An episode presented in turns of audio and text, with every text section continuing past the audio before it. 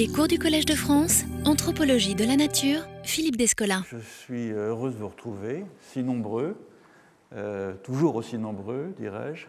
dans un amphithéâtre plus spacieux que celui euh, dont nous disposions l'année dernière et qui ne provoquera pas les frustrations euh, qu'avait provoqué la nécessité de séparer l'auditoire entre plusieurs amphithéâtres. Le cours de cette année constitue la deuxième partie d'un cycle d'enseignement que j'avais débuté l'année dernière et qui a pour objectif de procéder à une reconceptualisation critique de certaines notions au moyen desquelles l'anthropologie a décrit, qualifié et analysé les institutions du vivre ensemble dans les collectifs non modernes. Par cette entreprise, j'ambitionne de problématiser à nouveau frais l'étude des domaines de la vie collective des humains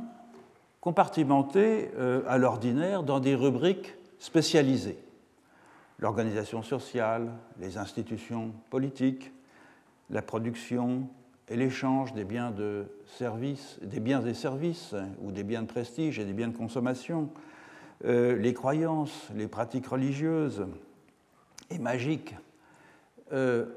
donc de reconceptualiser et de séparer, de, renouer plutôt ces euh, domaines qui étaient compartimentés, afin de mieux prendre en compte la diversité des régimes ontologiques sous lesquels humains et non humains sont assemblés. La première phase de ce programme, celle qui a occupé le cours de l'année dernière et qui va se poursuivre dans le cours de cette année, euh, a consisté à reprendre un des fondements les plus élémentaires du vivre ensemble, le rapport à la Terre, et euh, plus précisément les modalités concrètes euh, de l'usage des lieux et la manière dont ceux-ci sont conceptualisés et utilisés. Toutefois, et avant de revenir plus en détail sur ce que ce programme euh, recouvre et sur certains euh, des résultats du chantier ouvert lors du cours précédent, je voudrais, en guise d'introduction, dire un mot sur euh, la nature et les motifs du projet général de reformulation des concepts anthropologiques dans lequel je me suis engagé et dont ce cycle d'enseignement est l'une des étapes. L'une des motivations principales de euh, l'entreprise théorique que je poursuis depuis pas mal d'années est d'approfondir le travail de critique et de relativisation des outils analytiques en usage dans les sciences sociales afin d'en proposer d'autres qui soient plus fidèles aux réalités très diverses que ces outils ont pour mission d'appréhender, de qualifier et d'organiser dans une visée comparative. Des notions clés de ces disciplines, elles nous viennent toutes à l'esprit euh, spontanément, culture, société, nature, euh, histoire, euh, économie, politique,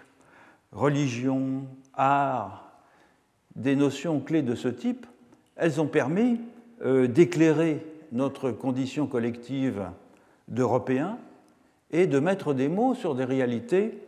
qui étaient en train de prendre une autonomie perceptible entre le début du XVIIIe siècle et la fin du XIXe siècle, qui fut une période cruciale durant laquelle ont été forgés les principaux concepts qui ont permis à l'Europe de se définir réflexivement en tant que collectif ancré dans un processus historique. Ces concepts, ils sont donc tout sauf transhistoriques. Ils sont au contraire le produit d'une histoire sociale et culturelle tout à fait singulière. Et donc, ainsi liés qu'ils sont de façon euh, intrinsèque au destin sociopolitique de l'Europe moderne, ces concepts ont été ensuite exportés du champ où ils avaient pris naissance et réemployés par les sciences sociales pour décrire et expliquer des sociétés non européennes, comme si leurs valeurs descriptives étaient universelles, comme si partout on jugeait nécessaire de penser qu'il y a des sociétés qui s'adaptent à la nature pour la transformer, comme si partout on jugeait que les institutions politiques, économiques et euh, euh, religieuses étaient des institutions séparées. évidemment, cette conviction tranquille que nos sociétés pouvaient servir d'étalon pour qualifier toute forme d'association est en réalité liée en très grande partie à l'idéologie euh, évolutionniste qui fut dominante pendant la période où se sont formés les concepts des sciences sociales et qui voyait tous les groupes humains comme destinés à parcourir les mêmes étapes pour euh, devenir peut-être un jour, et avec l'aide naturellement de la colonisation, des sociétés analogues à celles que l'on trouvait en Europe, avec le même genre d'institutions, avec le même genre de découpage entre les instances économiques, politiques et idéologiques. En attendant, ces sociétés n'en étaient que des préfigurations imparfaites de ce que nous nous étions devenus, et des préfigurations dans lesquelles les ethnologues s'efforçaient de discerner la forme encore euh, brouillée de leur future réalisation en tant que société complète, analogue aux nôtres. Il y a là un paradoxe constitutif de l'anthropologie moderne. L'eurocentrisme des concepts que l'anthropologie moderne emploie, qui est parfois revendiqué d'ailleurs de façon militante par certains anthropologues comme un gage de scientificité au nom d'un universalisme positiviste dont leur euh, discipline serait la euh, gardienne euh, sourcilleuse, cet eurocentrisme signale au contraire une amputation du principe du relativisme qui avait été mis en œuvre par l'ethnologie dès les débuts du XXe siècle. Le relativisme qu'il faut entendre comme une méthode et non comme une règle morale. Une méthode que la première génération des ethnographes de terrain avait euh, développée consiste tout simplement à ne pas prendre les valeurs et les euh, institutions de l'observateur comme modèle pour étalonner, qualifier les valeurs et les institutions de l'observé. Et l'ethnologie a fort efficacement suivi ce principe, par exemple lorsqu'elle a décrit et analysé les systèmes de parenté et les formes d'organisation de la famille, lorsqu'elle a décrit et analysé les types d'échanges de biens et de services, lorsqu'elle a décrit et analysé les théories de la personne ou les modes de catégorisation des plantes et des animaux. Dans tous ces cas, les ethnographes prenaient bien soin euh, de ne pas prendre pour un invariant anthropologique, par exemple la famille hétérosexuelle euh, monogame européenne, ou bien le marché capitaliste, ou bien la conception cartésienne euh, du rapport entre le corps comme res extensa et l'esprit comme res cogitans, ou encore de prendre comme modèle la classification linéenne des objets naturels. Or, ce principe euh, du relativisme méthodologique, qui a fort bien euh, été employé dans l'étude ethnographique de domaines comme la parenté, comme la circulation des richesses, comme euh, l'ontogénèse, comme les savoirs biologiques, ce principe, il n'a pas été suivi jusqu'au bout, c'est-à-dire jusqu'à la remise en cause du dispositif général au sein duquel nos propres valeurs, nos propres institutions avaient pris forme. Et ce cadre général, eh bien, c'est l'ontologie qui nous est familière et que j'ai appelé le naturalisme, une ontologie dont le mobilier est composé d'êtres qui ne nous surprennent guère, la société, la nature, le progrès, les habitudes culturelles, une séparation nette entre le social et l'économique, entre les choses et les personnes, entre la connaissance scientifique et la croyance religieuse, mais des êtres qui n'existent pas pour autant sous cette forme dans d'autres ontologies. Aussi, en faisant le constat du caractère historiquement contingent de cette ontologie naturaliste, je ne me fais pas du tout l'avocat d'une sorte d'hyper-relativisme, c'est un reproche qu'on m'a parfois fait. J'ambitionne au contraire de mettre au point des outils analytiques qui soient le plus possible indemnes des particularismes historiques que euh, possèdent actuellement la plupart des concepts des sciences sociales. Si on fait un, un parallèle avec le monde physique, l'attraction terrestre, la formule chimique de l'eau, la photosynthèse, tout ça, ça qualifie des objets, des processus qui sont, euh, dont les principes de composition, de fonctionnement sont identiques partout sur notre planète. Il n'en va pas du tout de même dans les sciences sociales, il n'en va pas du tout de même de notions comme société, comme culture, comme nature, qui découpent la trame du monde selon des schèmes organisateurs qui sont propres à une seule partie du monde et à une certaine époque. Bref, des concepts qui sont parfaitement relatifs tout en étant ou tout en se prétendant faussement universels. C'est pour cela qu'il m'a semblé euh, nécessaire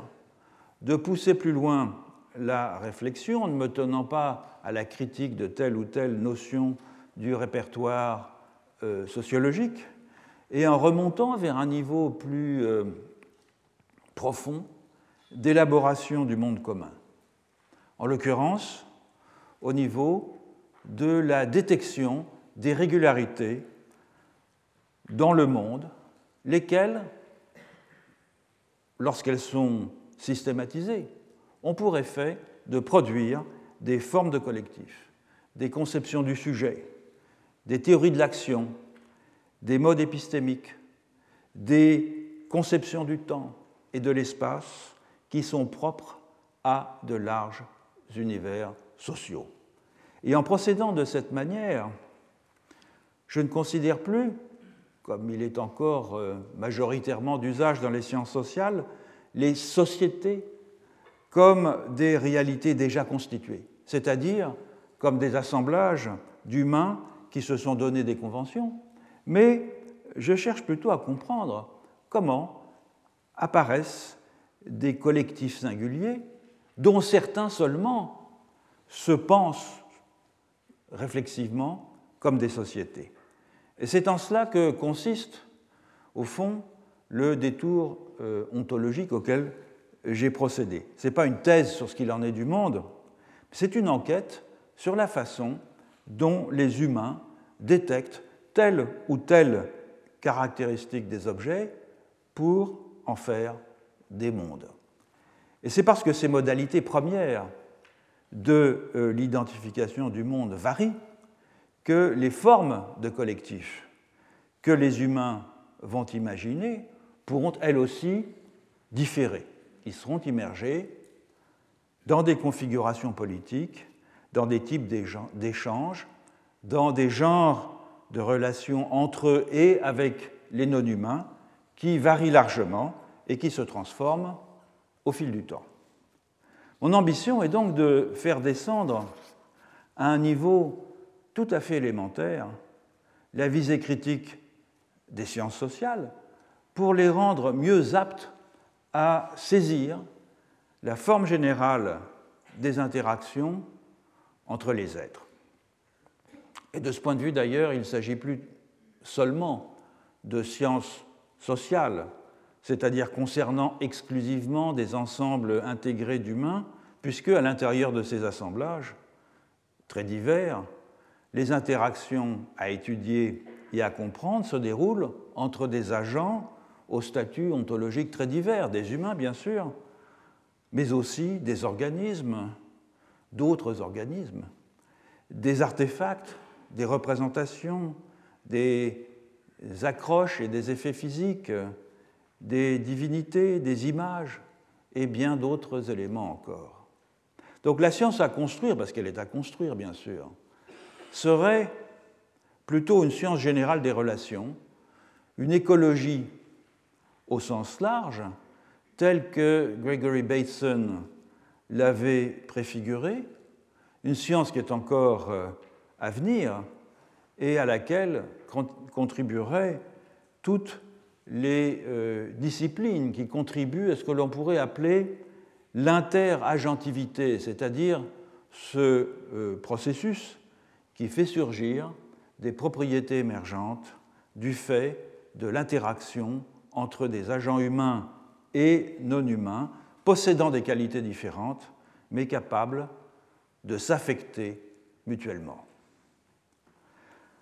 Alors on comprend bien sûr que si j'ai placé euh, cette entreprise euh, sous le signe de euh, l'ontologie, ce n'est aucunement pour revendiquer une annexion par l'anthropologie d'un domaine autrefois réservé à la philosophie. C'est surtout pour insister sur le fait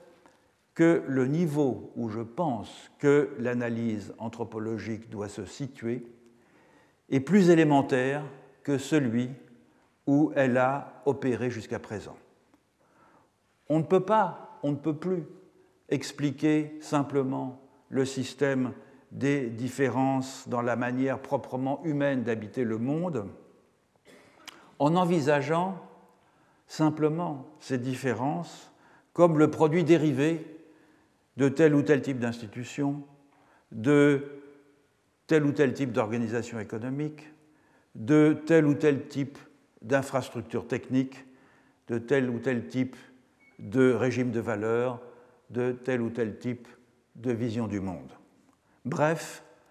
de tous ces aspects des collectifs hypostasiés en instance par les sciences sociales afin de mettre en évidence des déterminations. Tous ces aspects sont au contraire des, effets, euh, des résultats stabilisés euh, d'intuitions plus fondamentales quant à ce que le monde contient et quant aux relations qu'entretiennent ses composantes humaines et non humaines. Et c'est pourquoi le mot ontologie m'a paru euh, idoine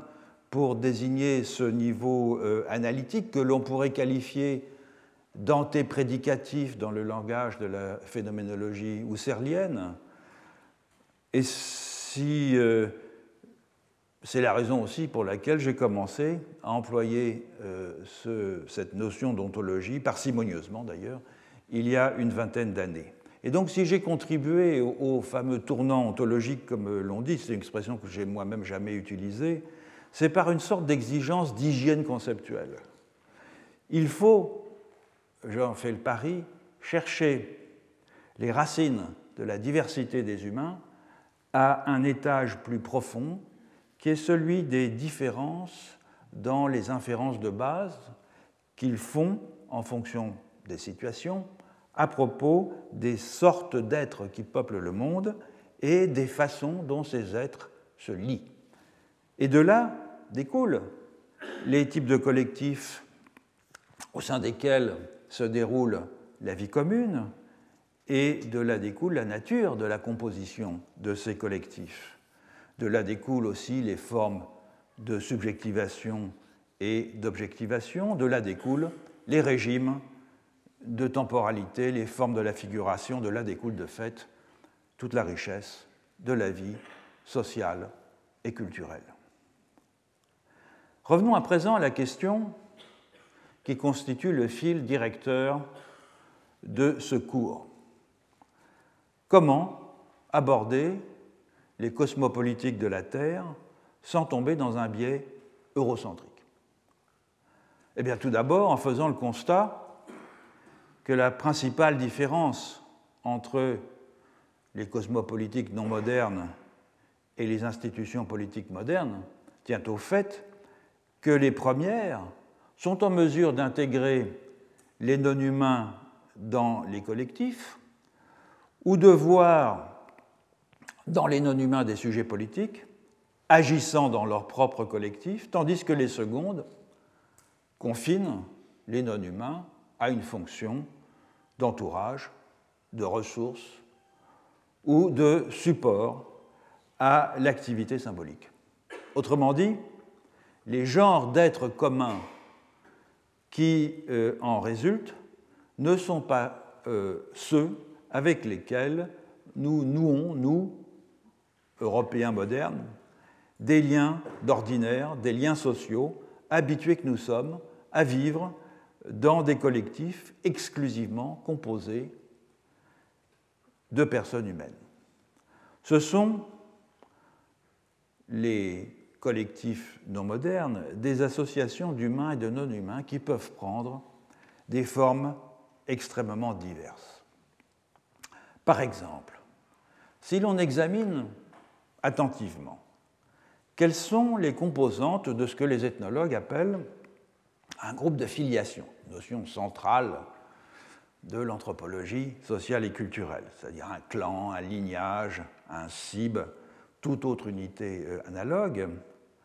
si on examine ce qu'est un groupe de filiation, non pas tel que l'anthropologie le définit depuis longtemps, à savoir un ensemble d'humains issus d'un ancêtre humain commun, quelquefois ce n'est pas un, humain si c'est un clan totémique, mais si on s'efforce de définir cette notion telle que le conçoit un peuple ou de semblable unité existe, alors on s'aperçoit que toutes ces notions que nous regroupons sous le terme euh,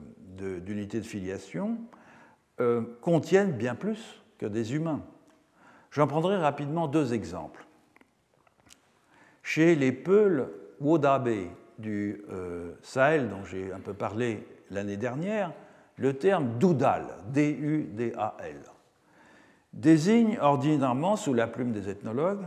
une fraction de lignage, à savoir la plus grosse unité segmentaire fonctionnant comme une personne morale. Toutefois, et comme euh, un ethnologue euh, italien, Angelo euh, Bonfiglioli, l'a bien montré dans une monographie qu'il a consacrée au Peul Wodabe, qui s'intitule justement Doudal, Histoire de famille et histoire de troupeau, Doudal, cette notion centrale, désigne à la fois une lignée d'humains et une lignée de zébus, que les humains ont sélectionné au fil des générations, de sorte que, comme l'écrit Bonfilioli, le troupeau est un langage par lequel l'ordre social peut être exprimé et sacralisé. J'irai plus loin que lui en disant que ce n'est pas uniquement un langage, c'est beaucoup plus que cela, parce qu'on a ici un groupe d'humains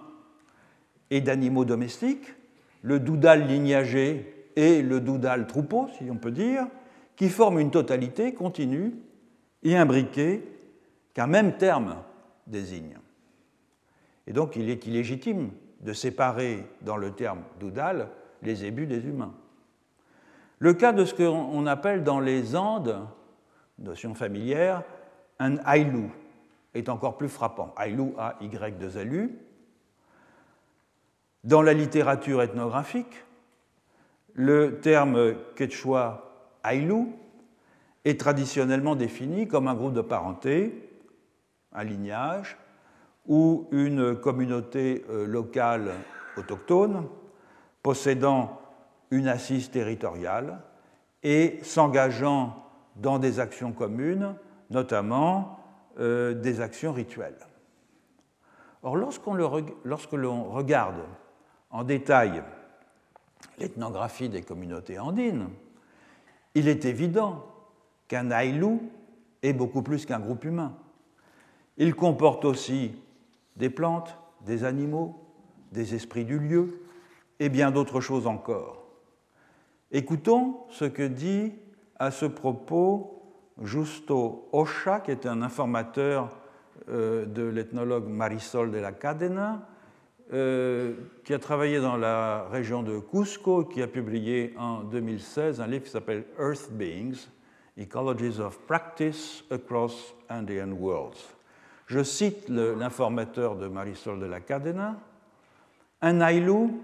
est comme un tissu. Et toutes les choses du monde, les gens, les animaux, les montagnes, les plantes, sont comme les fils qui forment les motifs. Les êtres de ce monde ne sont pas seuls. De même qu'un fil tout seul n'est pas un tissu, un humain, et il emploie le terme quechua runa, un humain est toujours en aïlou avec d'autres êtres. C'est cela, aïlou. Autrement dit, et, ça ne se passe pas euh, il y a un siècle, ça se passe en ce moment. Autrement dit, dans le clan, dans le lignage, dans le groupe totémique ou dans l'Aïlou, il y a toujours beaucoup plus que des hommes, des femmes et des enfants vivants et morts. Et il y a aussi des animaux, il y a des plantes, il y a des territoires, il y a des divinités, il y a des esprits, il y a des sanctuaires, il y a des agents pathogènes, il y a des savoirs et des savoir-faire et mille autres choses encore nécessaires à la vie. Et ces composantes, elles sont présentes dès l'origine. Elles sont constitutives de l'unité mixte que forment ces segments. Elles ne sont pas rajoutées après coup, euh, comme euh, tout d'un coup quelque chose qui vous viendrait à l'esprit, comme un décor suggestif pour le théâtre des actions humaines, ou comme de simples pourvoyeurs de métaphores pour mieux exprimer euh, la sociabilité de ces actions ainsi que les sciences sociales ont encore tendance à les traiter. Donc l'idée selon laquelle l'unité d'analyse de l'anthropologie est fournie par les seuls humains constitue à mon sens un blocage qui a obscurci l'analyse des dimensions proprement politiques de la vie collective ailleurs que dans les sociétés modernes. Alors il y avait certes des raisons à cela, et même de très bonnes raisons. L'anthropocentrisme de la modernité plonge ses racines philosophiques dans la lutte contre l'ordre organique euh, de l'Ancien Régime, euh, une lutte qui accompagne le développement de l'individualisme, qui est le socle de toute légitimité, ce qui a eu pour résultat de promouvoir des institutions et des régimes d'existence en rupture franche avec les assemblages prérévolutionnaires. Que s'est-il passé en effet du point de vue de la recomposition des rapports entre humains et non humains entre la fin du XVIe siècle et le XIXe siècle, d'abord euh, en Angleterre, puis dans le reste de l'Europe et aux États-Unis? Eh bien, les segments hiérarchisés des collectifs à ordre statutaire se sont décomposés pour libérer une foule d'individus humains égaux en droit, mais que des disparités concrètes continuent de séparer, tant à l'intérieur des communautés particulières où ils sont répartis, qu'au sein de l'agrégat formel que celles-ci constituent tout ensemble euh, dans ce qu'il est convenu d'appeler le concert des nations. Les cosmos mixtes que chaque euh, collectif avait taillés à ces mesures se sont dilués dans un univers infini, peu à peu reconnu comme tel, c'est-à-dire comme infini, par tous ceux qui, indépendamment de leur position sur la Terre, admettent l'universalité des lois non humaines qui le régissent. Surtout, la cité de Dieu s'est fragmentée en une multitude de sociétés d'où les non-humains ont été bannis en droit, sinon évidemment toujours en fait, donnant ainsi naissance à des collectifs de même nature et donc comparables, ce que nous appelons encore des sociétés, quoique longtemps réputés inégaux entre eux sur une échelle évolutive, en raison notamment de l'incapacité apparente dont quelques-uns semblaient faire preuve, incapacité d'expulser du cœur de leur vie sociale les non-humains de toutes sortes qui y étaient accommodés. Et c'est comme ça que l'ethnologie est née, c'était pour comprendre pourquoi certains collectifs, certaines sociétés, donc, résister obstinément à l'expulsion des non-humains du cœur de leur vie sociale. Donc l'invention des collectifs modernes passe par une épuration radicale. On a fait sortir les non-humains de la cité pour n'y laisser que les humains, seuls sujets de droit, et la représentation que les modernes se sont donnés de leur forme d'agrégation politique a ensuite été transposée à l'analyse des sociétés non modernes, en même temps qu'une kyrielle de spécificités, comme le partage entre nature et culture, entre croyance et savoir, entre faits et valeurs, ou plus simplement, euh, comme l'idée qu'un clan, qu'un lignage, qu'un aïlou ne contient que des humains. Et c'est avec cette conception à la fois eurocentrique et anthropocentrique du politique que je voudrais rompre. Il faut pour cela, notamment lorsque l'on s'intéresse au rapport des humains avec les lieux qu'ils habitent, se défaire de bien des préjugés. C'est-à-dire prendre conscience de ce que les concepts que nous employons d'ordinaire pour décrire des collectifs non modernes qualifient des situations qui sont, pour l'essentiel, caractéristiques des sociétés modernes. J'en ai donné plusieurs exemples l'année dernière, je n'en rappellerai euh, brièvement que deux. Le premier concerne l'idée d'appropriation en général et plus particulièrement d'appropriation d'un territoire. C'est une notion qui a beaucoup servi à définir, indépendamment des situations historiques, les rapports d'un collectif au lieu qu'il habite, alors qu'elle est typiquement le produit d'un système juridique et philosophique qui est très caractéristique de l'Occident. Depuis euh, en particulier le début du mouvement des enclosures en Angleterre, l'Europe d'abord, d'autres parties du monde ensuite, n'ont cessé de transformer en marchandises euh, aliénables et euh, appropriées de façon privative une part toujours croissante des milieux de vie. Un mouvement de mercantilisation qui n'a pourtant rien d'universel, et qui a été en partie rendu possible par une conception de l'appropriation comme l'acte par lequel un individu ou une communauté devient le titulaire d'un droit sur une composante du monde, conception qui est étroitement liée à euh, la philosophie euh, politique euh, moderne telle qu'elle a été développée au XVIIe et au XVIIIe siècle, notamment en Angleterre, et je pense en particulier à la théorie de l'individualisme possessif que Macpherson a fort bien analysé. Comme on le verra cette année, cette euh, configuration n'a guère de sens pour ce qui est du rapport à la terre des collectifs non modernes, ne serait-ce que en raison du fait que dans beaucoup d'entre eux,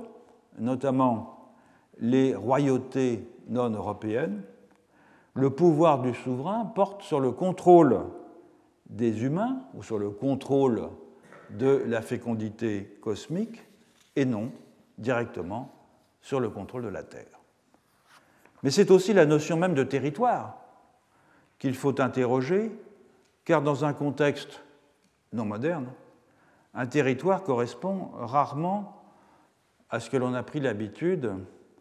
de concevoir sous ce terme depuis l'émergence de ce qu'on appelait le système westphalien, à savoir une portion d'espace sur laquelle un État exerce sa souveraineté et dont les limites stables sont reconnues par des États voisins. Il est en effet très courant qu'un même espace physique puisse être utilisé comme territoire par différents groupes humains, de même qu'un collectif peut utiliser différents espaces constituant un territoire discontinu. J'ai examiné des exemples relevant du premier cas lors du cours de euh, l'année dernière. J'examinerai des exemples relevant du second cas euh, cette année. En outre, l'usage d'un territoire n'est pas sous l'emprise des seuls humains. Il est aussi dépendant d'une foule de non-humains qui semblent manifester une puissance d'agir autonome, des divinités, des esprits, des génies, des ancêtres, des fantômes, des plantes, des animaux, des éléments du relief, des météores, toutes entités avec lesquelles les humains doivent composer ou dont ils dépendent. Toutefois, et avant de poursuivre la discussion de la notion de territoire, je voudrais revenir sur un autre concept que j'ai déjà employé à plusieurs reprises depuis le début de cette leçon, un concept que j'emploie depuis quelques années, mais avec lequel tous les auditeurs ne sont peut-être pas familiers. Et c'est un concept qui, pour moi, joue un rôle central dans le travail de refondation euh, restant à accomplir pour forger une nouvelle cosmopolitique purgée de l'eurocentrisme et de l'anthropocentrisme que nous avons euh, hérité de la philosophie des Lumières. Et ce concept est le concept de collectif. Contrairement euh, à d'autres catégories, désignant des ensembles organisés, d'êtres, le concept de collectif a le mérite immense de ne préjuger en aucune façon du contenu de ce qui est associé dans un collectif, ni des modes de l'assemblage des entités qui y sont associées. Donc avec cette notion de collectif, la dissociation ontologique entre des associations d'humains, sociétés, nations, tribus, ethnies, euh, communautés, lignages, euh, classes, etc., cette dissociation entre des associations d'humains et des, regroupements de non-humains, espèces, ardes, euh, bandes, filières techniques, panthéons, collections, etc., quels que soient les termes que vous choisirez pour les désigner, cette dissociation, elle n'a plus lieu d'être. Elle n'a plus lieu d'être parce que ce n'est pas évidemment que toutes les formes d'association soient identiques, c'est même le rôle de l'anthropologie de comprendre en quoi elles diffèrent. Mais leur typologie de ces associations, elle ne repose plus sur la distinction de principe entre humains et non-humains qui fondent le régime de la modernité. Alors comment définir un collectif? J'ai emprunté euh, la notion initialement à Bruno Latour, mais l'emploi que j'en fais euh, diffère euh, du sien. Je rappelle que pour Latour, le collectif, c'est le produit d'une action littérale de collecte, au moyen de laquelle divers types de forces et d'êtres sont associés. C'est donc un processus, c'est même un projet qui est au fond indissociable de la théorie de l'acteur réseau, dont euh, ce projet constitue l'un des principaux outils et qui consiste à assembler des entités euh, hétérogènes et non encore réunies ensemble pour éprouver la pertinence de leur assemblage. C'est donc une entreprise expérimentale qui euh, vise à raccorder des associations d'humains et de non-humains qui ne seraient plus divisées a priori par le grand partage entre le domaine de la nature et celui de la société. Autrement dit, le collectif, au sens où la tour l'envisage, euh, désigne une dynamique, dynamique qui est à la fois épistémologique, métaphysique et politique, une dynamique de composition progressive d'un monde commun, qui fait fi des deux attracteurs habituels de la modernité, la nature et la société. Et de ce fait, aucune spécification initiale n'est requise quant aux êtres qui vont intégrer le collectif et quant aux relations qui vont euh, les unir. En définitive, le collectif est ce qui justifie le travail d'investigation lui-même parce que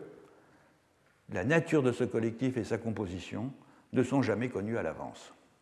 Donc le collectif latourien, ce n'est pas un objet substantif, ou même un principe de composition, c'est un procédé qui vise à reproduire dans une analyse le mouvement même de recrutement de l'ensemble d'humains et de non-humains que l'analyste s'est donné pour objet d'étude et éventuellement le citoyen s'est donné pour matière à expérimentation. C'est un ensemble qui, si tout va bien, pourrait devenir une nouvelle forme d'existence politique, c'est-à-dire s'élargir à d'autres actants humains et non humains. Alors il faut reconnaître le très grand intérêt d'une notion euh, de ce type, tel que Latour l'a développé, qui rencontre des assemblages réels d'êtres sans opérer de discrimination ontologique en leur sein. Il me semble toutefois que réduire le collectif au seul processus de collecte entrepris par les modernes afin de euh, dépasser leurs conditions divisées revient à se priver de tout ce que les non-modernes peuvent nous enseigner en la matière. Car au fond, envisager que des euh, humains, des non-humains sont associés dans des totalités régies par des principes unitaires, ou bien que des assemblages monospécifiques d'humains interagissent avec des assemblages monospécifiques de non-humains en obéissant à des règles de sociabilité identiques, ou encore envisager que des groupes mixtes euh, d'humains et de non-humains coopèrent dans tous les aspects de la vie sociale tout en demeurant ontologiquement différents les uns des autres, tout cela, tout cela n'est guère surprenant pour des anthropologues. Ces genres de collectifs sont les formes habituelles sous lesquelles se présentent à nous les non modernes dans toute la diversité imaginative de leurs institutions. C'est pourquoi il faut aussi reconnaître que les collectifs ne prennent pas seulement consistance comme le produit d'une collecte opérée par un analyste, mais qu'ils existent aussi, et peut-être euh, d'abord et surtout, sous des formes stabilisées, et même sous des formes canoniques, que l'anthropologie sociale et politique a certes décrite de façon fragmentaire et dans un registre anthropocentrique, mais qu'il n'est pas impossible de restituer dans toute la richesse et la complexité de leur architecture. En outre, ces formes stabilisées de collectifs n'ont pas, été inventées par quelques anthropologues euh, clairvoyants pour fournir des gabarits analytiques à leurs collègues. Leurs principes de composition sont tout à fait explicites. Et ils sont tout à fait explicites pour, eh les humains qui en sont membres et qui savent fort bien évaluer leur mérite par rapport à ceux qui ont cours dans des collectifs voisins. De sorte qu'il serait absurde et assez prétentieux de réserver l'anthropologie comparative des collectifs aux seuls savants qui auraient su s'extirper du front de modernisation. Bref, un collectif au sens où je l'entends, c'est une forme stabilisée d'association entre des êtres qui peuvent être ontologiquement homogènes ou hétérogènes, et dont aussi bien les principes de composition que les modes de relation entre les composantes sont spécifiables et susceptibles d'être abordés réflexivement par des membres humains de ces assemblages notamment, et peut-être même surtout, lorsqu'il s'agit de qualifier des relations avec des collectifs voisins où ces principes et ces modes n'ont pas cours. De ce qui précède, on voit donc que le collectif, au sens où je l'entends, ne prend pas l'allure d'un réseau latourien. En effet, si un collectif est bien aussi pour moi un ensemble, se combine des entités de toutes sortes, il n'est pas proprement parlé organisé comme un réseau dont les frontières qui sont en réalité inexistantes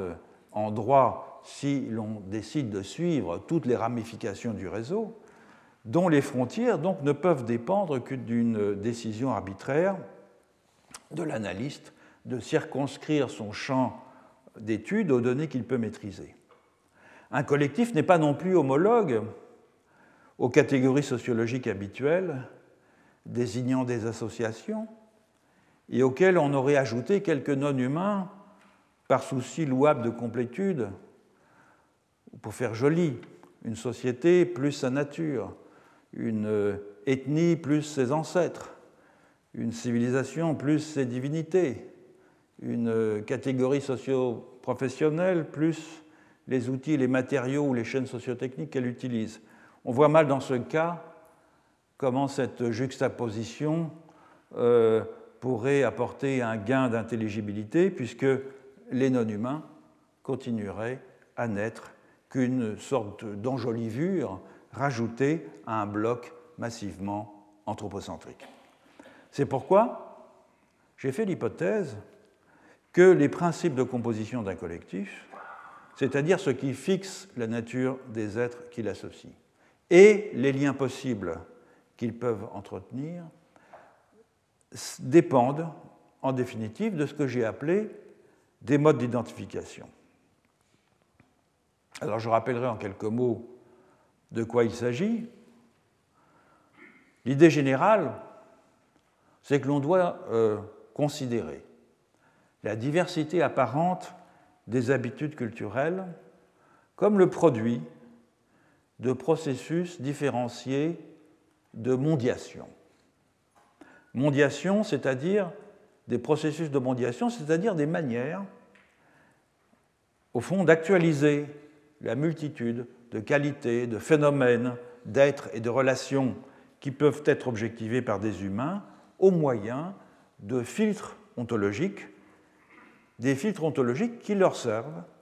à discriminer entre tout ce que leur environnement offre à leur appréhension. Et j'ai appelé mode d'identification ces filtres ontologiques qui structurent la mondiation en reprenant tout simplement une idée que Mauss avait développée, à savoir que, je cite Mauss, que l'homme s'identifie aux choses et identifie les choses à lui-même en ayant à la fois le sens des différences et des ressemblances qu'il établit. Il faut donc envisager ces modes d'identification comme des schèmes euh, cognitifs, sensorimoteurs, incorporés et développés lors de la euh, socialisation dans un milieu physique et social euh, particulier, qui fonctionnent comme des dispositifs de schématisation de nos pratiques, de nos intuitions et de nos perceptions, sans mobiliser pour autant un savoir discursif. Autrement dit, c'est ce genre de mécanisme qui nous permet de reconnaître certaines choses comme significatives et d'en ignorer d'autres, d'enchaîner des séquences d'actions euh, sans avoir à y euh, réfléchir, ce que la psychologie cognitive appelle des scripts, d'interpréter d'une certaine manière des événements et des énoncés, de canaliser nos inférences, quant aux propriétés des objets présents dans notre environnement. Or, malgré la diversité des qualités que l'on peut détecter dans les êtres et dans les choses, ou que l'on peut, inférer à partir euh, euh, d'indices qui sont offerts par leur apparence et par leur euh, comportement, il est plausible de penser, c'est le pari que j'ai fait, que les façons dont ces qualités s'organisent ne sont pas très nombreuses. Nos jugements d'identité, c'est-à-dire la reconnaissance de similitudes entre des objets ou des événements, ne peuvent dépendre de comparaisons analytiques menées terme à terme. Pour des raisons d'économie cognitive, ces jugements d'identité doivent pouvoir s'opérer rapidement et de façon non consciente, par induction, à partir de schèmes partagés qui sont autant de dispositifs permettant de structurer les qualités perçues et d'organiser les comportements. Donc à partir d'une expérience de pensée assez simple, j'ai donc fait l'hypothèse qu'il n'y avait pas plus de quatre modes d'identification, c'est-à-dire de manière de systématiser euh, les inférences ontologiques, chacune d'elles étant euh, fondée sur les genres de ressemblance et de différence que les humains décèlent entre eux et les non-humains sur un double plan physique et moral. Et l'idée est donc la suivante, je l'ai longuement et à maintes reprises exposée dans, euh, cette enceinte. Euh, face à un autrui quelconque, euh, humain ou non humain, je peux supposer soit que cet autrui possède des éléments de physicalité, d'intériorité identiques aux miens, j'ai appelé cela le totémisme, soit que son intériorité sa physicalité sont différentes des miennes et j'ai appelé ça l'analogisme, soit encore que nous avons des intériorités similaires pardon, et des physicalités euh, hétérogènes, j'ai appelé cela l'animisme, enfin que on peut faire aussi l'hypothèse que nos intériorités sont différentes et nos physicalités analogues, et j'ai appelé cela le naturalisme. Je ne vais pas revenir en détail sur euh, ces modes d'identification dont j'ai décrit les caractéristiques euh, dans plusieurs de mes livres, notamment dans Par de la nature et culture. Ce qui m'importe surtout depuis quelques années, c'est d'éprouver la pertinence de ces schèmes en examinant leur rendement analytique pour rendre compte des variations culturelles dans des champs de pratique et de représentation très divers. Et c'est dans, dans cet esprit qu'est conçu le cycle d'enseignement commencé l'année dernière. Il constitue une enquête sur la manière dont chacun des modes d'identification conditionne des formes d'association réunissant des humains et des non-humains dans des ensembles sui generis. Et de même que j'avais euh, examiné auparavant dans mes cours les inflexions qu'apportaient ces quatre modes d'identification aux façons de figurer, les effets de chacun d'entre eux sur ce qui est rendu présent ou non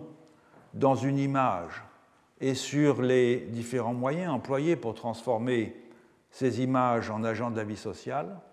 De même, il m'a paru utile d'envisager aussi comment l'animisme, le totémisme, le naturalisme et l'analogisme s'instituent dans des ontologies qui vont privilégier tel ou tel de ces modes comme principe d'organisation et comment chacune de ces euh, ontologies, à son tour, va préfigurer un genre de collectif plus particulièrement adéquat au rassemblement dans un projet commun des types d'êtres qu'elle distingue et à l'expression complémentaire de leurs propriétés dans la vie pratique. La démarche, vous le voyez, elle est, euh, franchement ontologique. À rebours de l'approche de Durkheim, qui est la plus commune encore à présent dans les sciences sociales, et notamment en anthropologie, ce ne sont pas les catégories dominantes de la vie sociale qui servent ici de gabarit pour penser le monde. Selon la fameuse formule, la religion c'est la société transfigurée, ou le cosmos, si vous voulez, la cosmologie c'est la société transfigurée.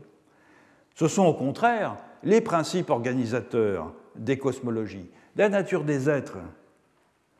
qui les peuplent et les relations qu'il est loisible de tisser, euh, qu'il leur est loisible de tisser entre eux, qui vont définir la forme singulière que prennent ces assemblages exclusifs d'humains que nous appelons des sociétés, des assemblages que la sociologie des modernes a découpés à la hache dans le tissu euh, du monde pour en faire le modèle de toute existence collective, parce qu'ils étaient plus visibles que les autres du fait qu'ils se définissent précisément de façon réflexive parce qu'ils excluent les non-humains. Or, il est à peine besoin de souligner que la démarche sociocentrique, qui fait de la morphologie sociale la source pratique et cognitive des catégories que les humains emploient pour conceptualiser leur situation dans le cosmos et les rapports qu'ils nouent avec lui, cette démarche, elle est fondée sur un raisonnement parfaitement circulaire. C'est peut-être Rodney Needham, grand anthropologue anglais, qui en a donné la critique la plus argumentée dans son introduction à la traduction euh, anglaise de l'essai sur les classifications primitives de Durkheim et de Mauss, une traduction qu'il a fait paraître euh, au Royaume-Uni en 1963. Je rappelle que dans cet essai, sur les, très classique, hein, sur les, très connu sur les classifications primitives, Durkheim et Mauss euh, s'interrogent, et je dirais même plutôt Durkheim que Mauss, parce qu'on sent vraiment la patte de Durkheim dans, dans, dans cet essai, peut-être que Mauss a été un peu. On ne reconnaît pas le Mauss euh, d'œuvre plus tardive, disons.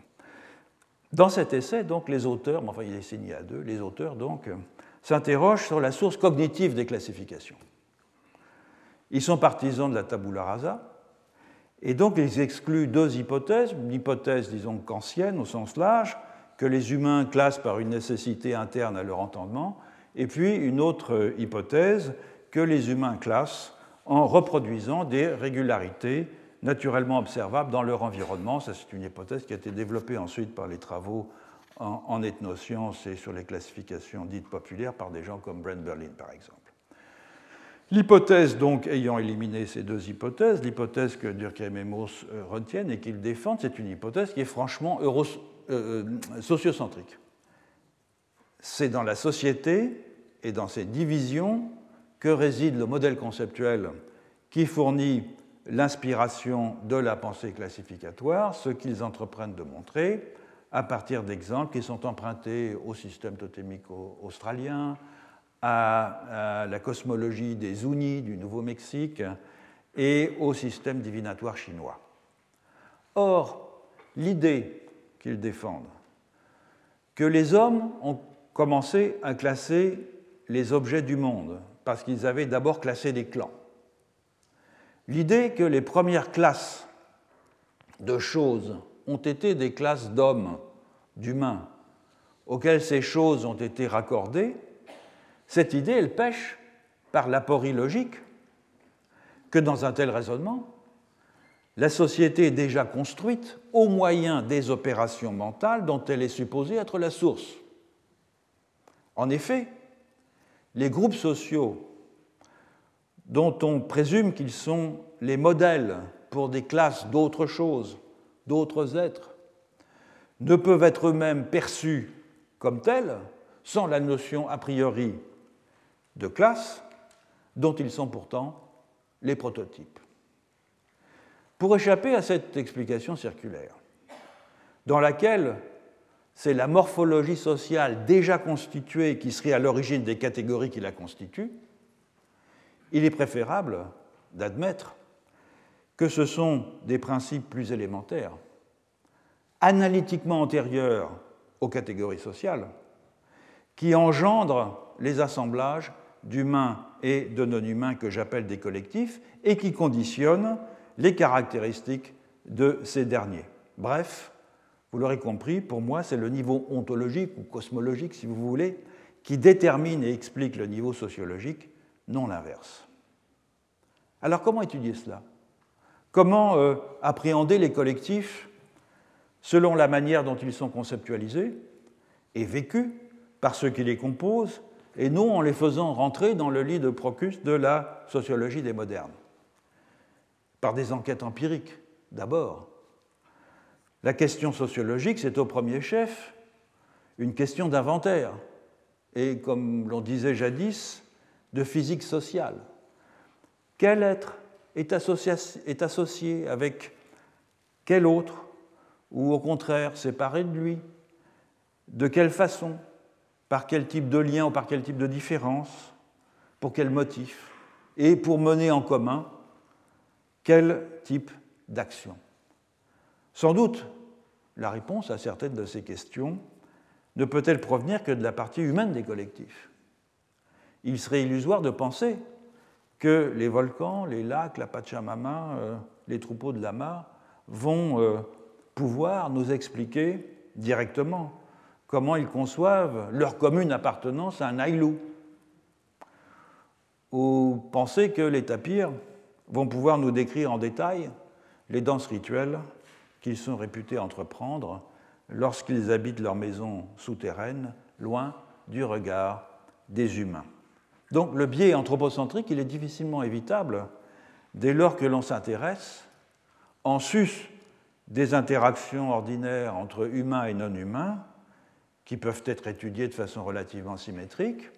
et en mobilisant différents types euh, d'approches et de méthodes. Euh, en sus de cela, donc, lorsque l'on s'intéresse au principe directeur d'un monde particulier et à la distribution ontologique des êtres qui le composent, tous éléments qui ne peuvent être formulés que dans le langage symbolique propre aux humains. Toutefois, ce qu'on pourrait appeler l'anthropocentrisme sémantique des collectifs non modernes, eh bien, il est tempéré par le fait qu'il a pour conséquence de donner aux non-humains les plus divers une dignité d'agent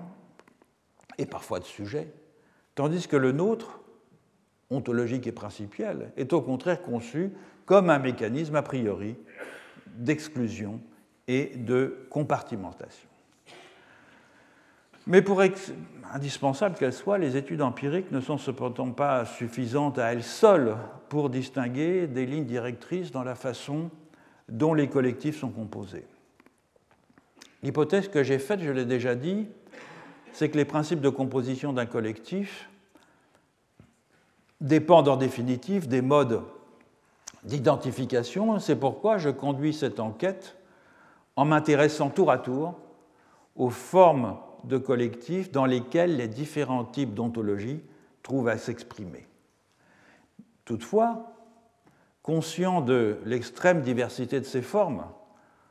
lorsqu'on les aborde du point de vue des institutions qu'elles abritent, depuis euh, les systèmes d'organisation politique jusqu'au système de parenté, en passant par les genres de médiation euh, rituelle réputés nécessaires au fonctionnement du cosmos. Donc, conscient de l'extrême diversité de ces formes, j'ai choisi de m'intéresser plutôt et surtout aux mécanismes assurant le contrôle de l'espace, aux manières d'habiter des lieux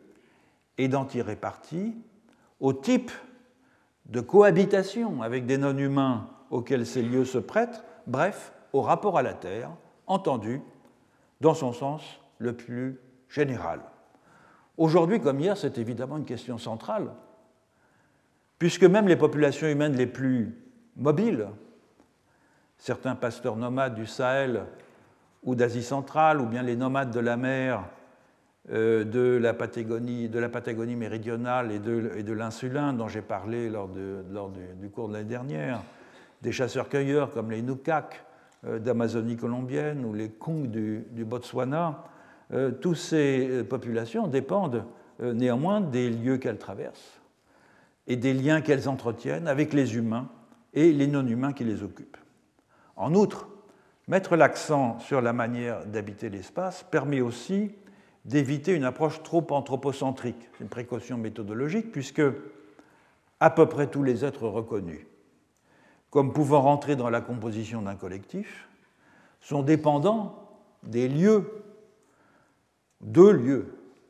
plus ou moins euh, identifiés, plus ou moins circonscrits. Les plantes, les animaux, les divinités, les cours d'eau, les volcans, les esprits, les morts, les totems, que sais-je. Ils sont tous localisés dans des sites, dans des domaines, dans des biomes, dans des formations géologiques qui les stabilisent, dans leur rapport aux autres existants avec lesquels ils partagent un milieu de vie. Bref, à la différence d'autres dimensions de la vie commune, dans lesquelles les composantes d'un collectif peuvent être, plus ou moins impliquées du point de vue du lieu euh, humains, du point de vue du lieu, pardon, humains et non humains, sont logés à la même enseigne et sont tous situés. Au fond, seul le Dieu mosaïque, cette extraordinaire invention du Proche-Orient, fait exception à la règle, puisqu'il est à la fois nulle part et partout. mais il est seul et surtout il est transcendant au collectif. Contrairement à tous les autres principes de totalisation, au moyen desquels des communautés peuvent être ressaisies à partir d'un point de vue unique, mais qui demeure interne à l'ensemble totalisé. J'aurai l'occasion de revenir euh, longuement sur cette euh, importante question dans le cours euh, de cette année. Alors j'avais commencé l'année dernière l'enquête dont je viens de tracer les grandes lignes en examinant d'abord les rapports à la Terre développés par des collectifs d'humains et des collectifs de non-humains, composés chacun des mêmes types d'êtres et régis par les mêmes types d'institutions, des collectifs monospécifiques donc, qui coexistent au sein d'un même espace et qui entretiennent entre eux toute une gamme de relations qui vont du partage à l'hostilité. Ce genre de collectif, il est typique de ce que j'ai appelé l'animisme, partout où il se déploie, mais c'est surtout en Amazonie et en Sibérie septentrionale que j'en avais examiné les principes de composition et les modes de fonctionnement. J'en dirai quelques mots lors de la prochaine leçon, surtout afin de faire ressortir les contrastes dans les modes de composition et les formes de territorialité des collectifs en régime animiste et euh, en euh, régime euh, analogiste, auquel le cours de cette année va être consacré.